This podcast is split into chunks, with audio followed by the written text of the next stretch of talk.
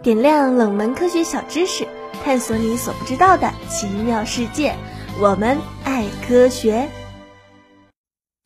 Hello，各位小伙伴们，大家好！又到了每周的我们爱科学的时间。今天呢，就来跟大家聊一聊那些经常掰手指的人，后来到底怎么样了？嗯，有这么一种说法，经常掰手指的时候，都会收到来自长辈们的恐吓，说：“哎，再掰老了会得关节炎的。”这么一种说法呢，有人是深信不疑的，有人却不以为意。真相啊，就出在第三种人的身上，他们秉性实践出真知。年纪尚轻的唐纳德呢，似乎是想要证明些什么。他开始了五十年如一日的掰手指实验，每天掰一掰自己的左手，甚至凭此他还拿到了二零零九年的搞笑诺贝尔奖。从一九四八年到一九九八年，已经是医学博士的唐纳德把左手掰了至少三万六千五百次。为啥没有掰右手呢？因为为了更严谨的得出实验结论，需要设置对照组。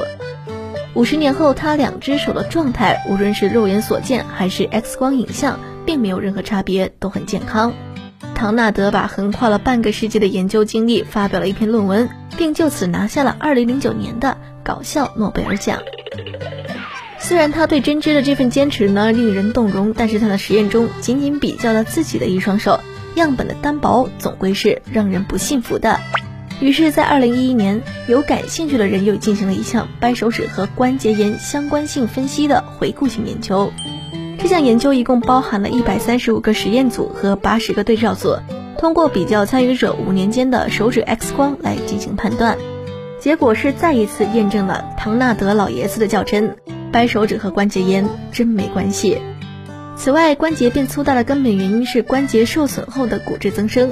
既然掰手指不损伤关节，那也就不会导致关节变大了。相信有不少小伙伴呢，掰手指是因为热衷于聆听那一声清脆的咔嗒声。其实这个咔咔声啊，是关节腔内气泡的形成和破裂导致的。人体的关节呢，并不是简单的粘合在一起，而是共处于关节腔。这是一个密闭的负压腔，一般都很少有血管，所以一般都要靠负压来吸入外来营养。关节腔里呢，充满了起到润滑和缓冲作用的滑液，在平时，这些滑液辛勤维护着关节的灵活性和稳固性，让我们可以顺利的完成码字、搬砖、社会摇等各种日常操作。当关节伸展关节时，关节腔内的负压增大，溶解在滑液中的气体被吸出，会形成一个个小气泡。当关节受到曲折或按压时，气泡破裂就会发出令人舒适的咔嗒声。那么问题来了，为什么同一个关节通常是不能连着掰响两次呢？因为要等气泡再次形成才能发出咔咔声。关节腔中的气泡至少需要十五分钟左右才能再次溶解在滑液里，关节彻底回到之前的位置也需要一定的时间。因此呢，如果你想耍酷，不能只掰一个指头，而是要每根指头轮流掰一遍，听起来还是挺痛的。另外，有些人掰不响的解释呢，也是有的。关节腔太大的人在拉伸关节时，关节腔内负压不够，气泡没法形成，也没法破裂，就算把指头掰断了，也是不会响的。嗯，碰到这种情况，还是打个响指就算了吧。最后要跟大家讲的是，科学掰手指还是要注重克制。一些不常发出弹响声的大关节，如果开始出现声响，则大概率是病理性弹响，需要引起重视。就好比小时候我们爱捏泡泡纸，捏一两次心里舒服，还能解压。然而次数多了，泡泡纸是会全部烂掉的。